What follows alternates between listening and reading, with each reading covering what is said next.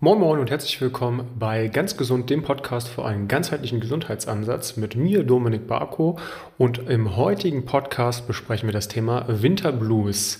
Der Herbst ist im vollen Gange, der Winter steht bevor, die Tage werden kürzer und die Leute fühlen sich müde, ihnen ist kalt, sie kommen schwer in die Gänge, Leichte Depressionen können entstehen, der Winterspeck setzt an. Viele Sachen, die sich einfach auch negativ auf unsere Gemütslage auswirken, werden dann oftmals in Gang gesetzt. Damit ihr aus dieser Spirale ausbrechen könnt und euch genauso fit wie im Sommer fühlt, habe ich vier sehr einfache, anschauliche Tipps für euch, damit ihr diesem Problem entgehen könnt. Viel Spaß dabei!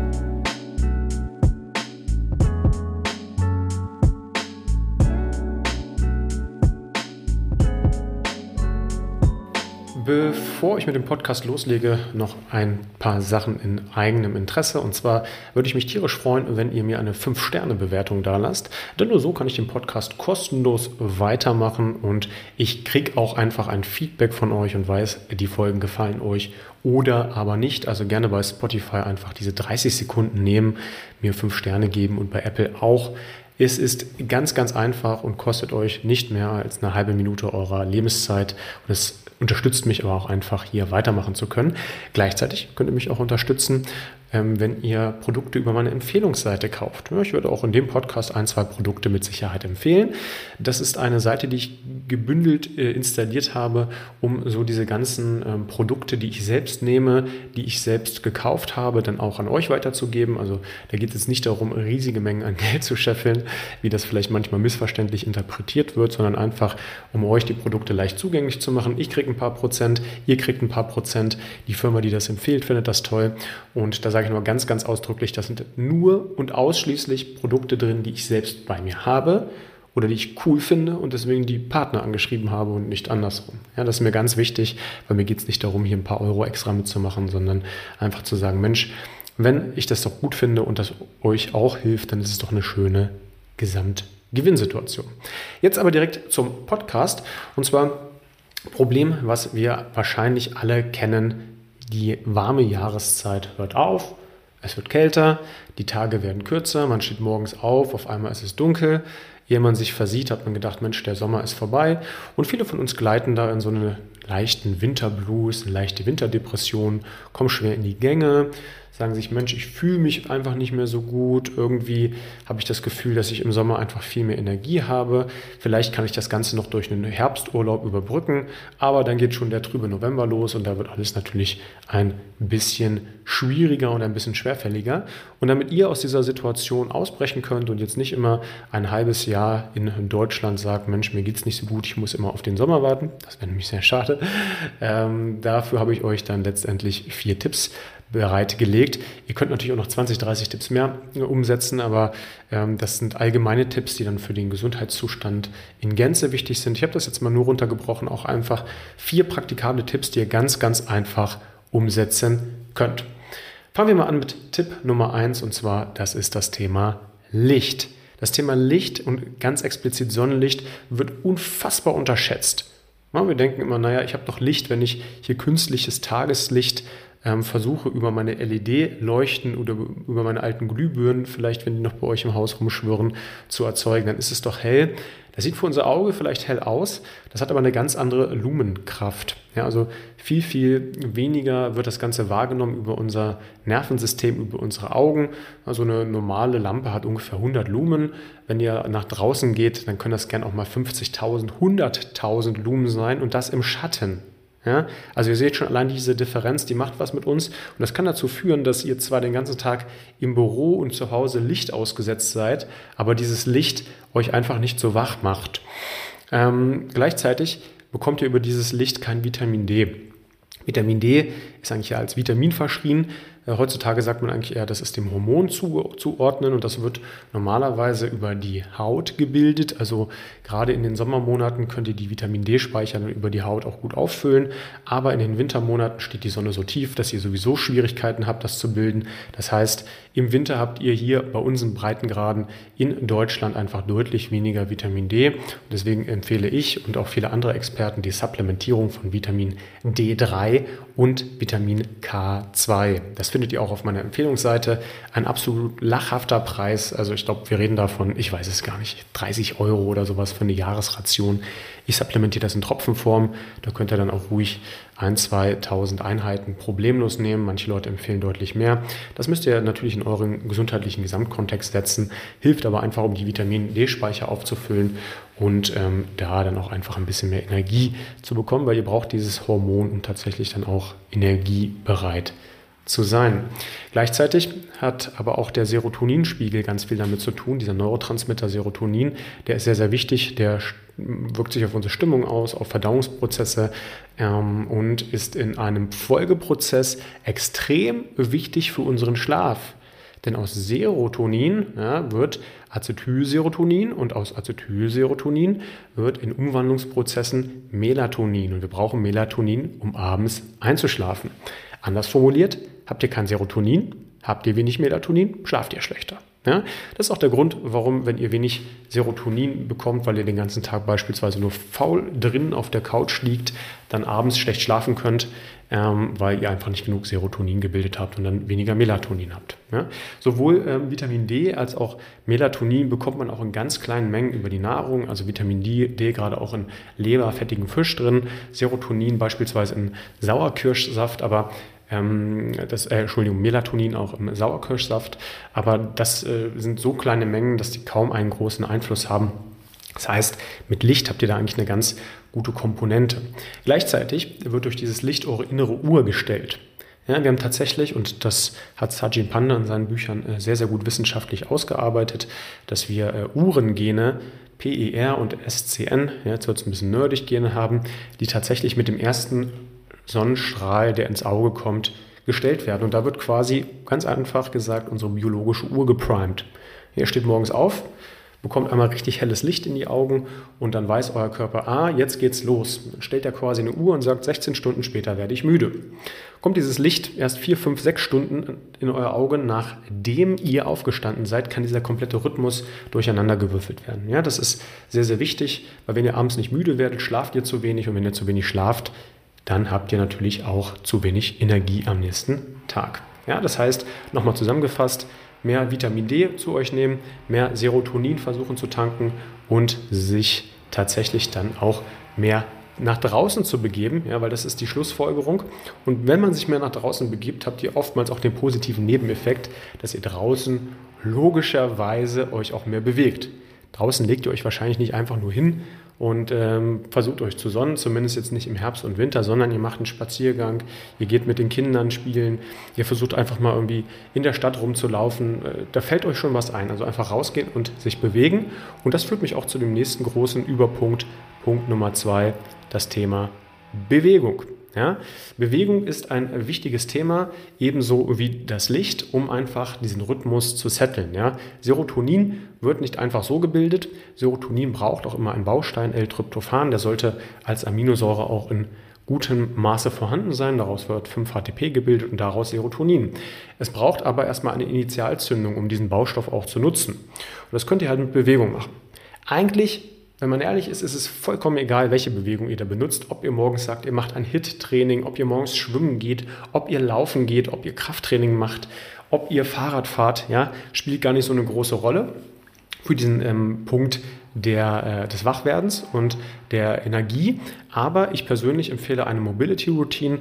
Das ist ja auch das, was ich in meinen Coachings mache, weil wir da zwei Fliegen mit einer Klappe schlagen. Erstens den Tag erstmal mit Bewegung gestartet ist auch meistens besser, vor dem Essen schon mit Bewegung anzufangen. Ist einfach eine natürliche Reihenfolge.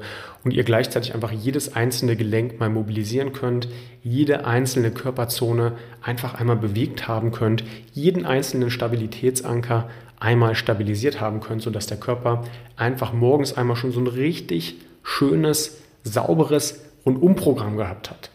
Ja, also egal was ihr am Tag macht, könnt ihr sagen, alle meine Gelenke sind heute trainiert. Wie geil ist das denn, wenn man morgens aufsteht und ich sag mal, dass nach einer halben Stunde äh, nach dem Aufstehen einfach sagen kann, heute starte ich schon richtig gut den Tag. Das hat natürlich auch immer psychologische Auswirkungen. Ähm, abgesehen von dem Serotonin, was sich sehr positiv auf uns auswirkt, wird es auch in kleinen Maßen wieder ein bisschen Adrenalin, Noradrenalin geben, Dopamin, also einfach Stoffe, die dazu führen, dass ihr euch gut fühlt. Ja, und das ist was ganz, ganz Wichtiges. Das Ganze solltet ihr aber nicht nur morgens machen, sondern ihr müsst auch immer gucken, wie ihr Bewegung in den Alltag kriegt. Das ist immer mein Credo und das bringe ich den Leuten in den Coachings auch immer sehr, sehr praktikabel bei, wie man es schafft, mehr Bewegung in den Alltag zu bringen. Weil wir können natürlich immer sagen, noch ein Workout mehr und noch ein Workout mehr, aber das Ganze ist ein bisschen schwierig. Mein Sohn kommt hier gerade rein und will Paw Patrol gucken und deswegen stoppe ich hier kurz. So, mitten aus dem Leben, mein Sohn wollte hier Paw Patrol gucken. Gibt's nicht. da ist Papa streng.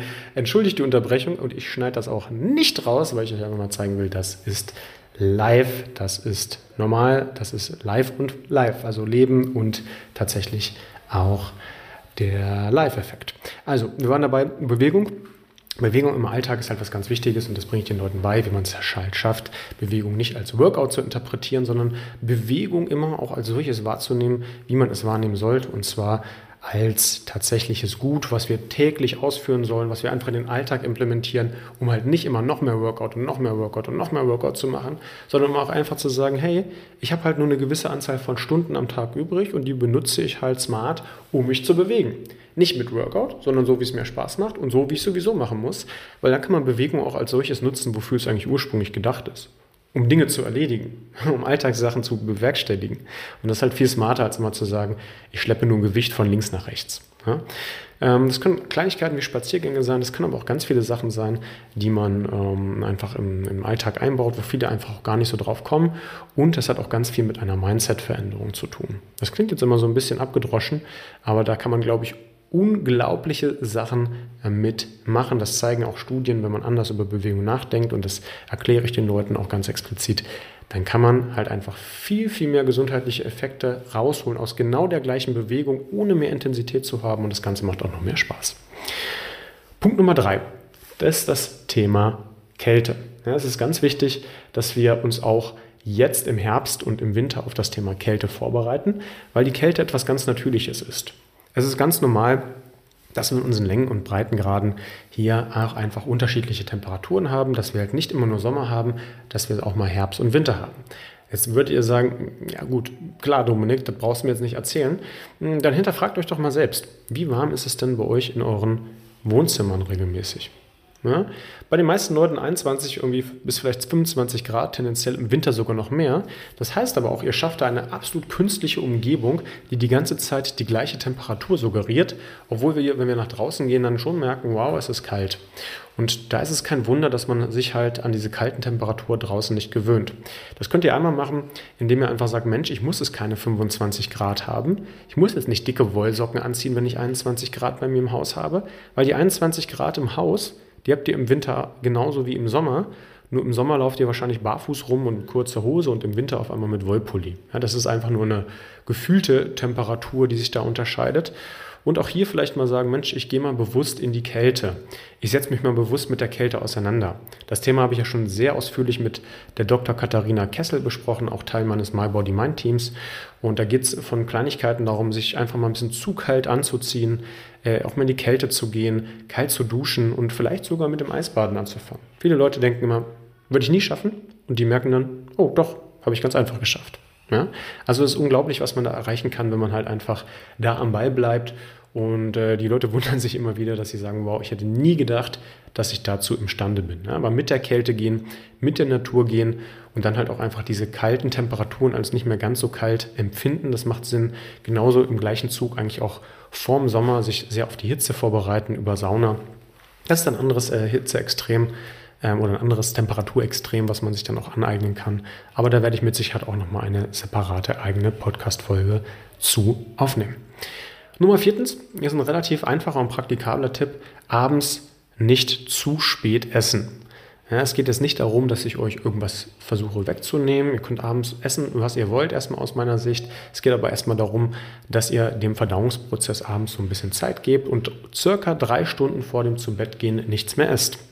Heißt im Umkehrschluss, wenn ihr euch um 22 Uhr ins Bett begebt, dann solltet ihr um 19 Uhr den letzten Bissen zu euch genommen haben. Es geht nicht darum, wann ihr das letzte Mal mit dem Essen angefangen habt, sondern wenn ihr den letzten Bissen des Essens zu euch genommen habt. Wenn ihr um 19 Uhr mit dem Essen anfangt, seid ihr nicht um 19 Uhr fertig, sondern um 19.30 20 Uhr. Selbst erklärend, aber bei vielen Leuten muss das da erstmal Klick machen. Ja, ähm, hat mehrere Gründe, denn wenn ihr abends tatsächlich dann diesen Verdauungsprozess nicht einleitet, geht das auf eure Autophagie, also dieser Zellreinigungsmechanismus, den ihr habt, und ihr befeuert quasi euren Körper.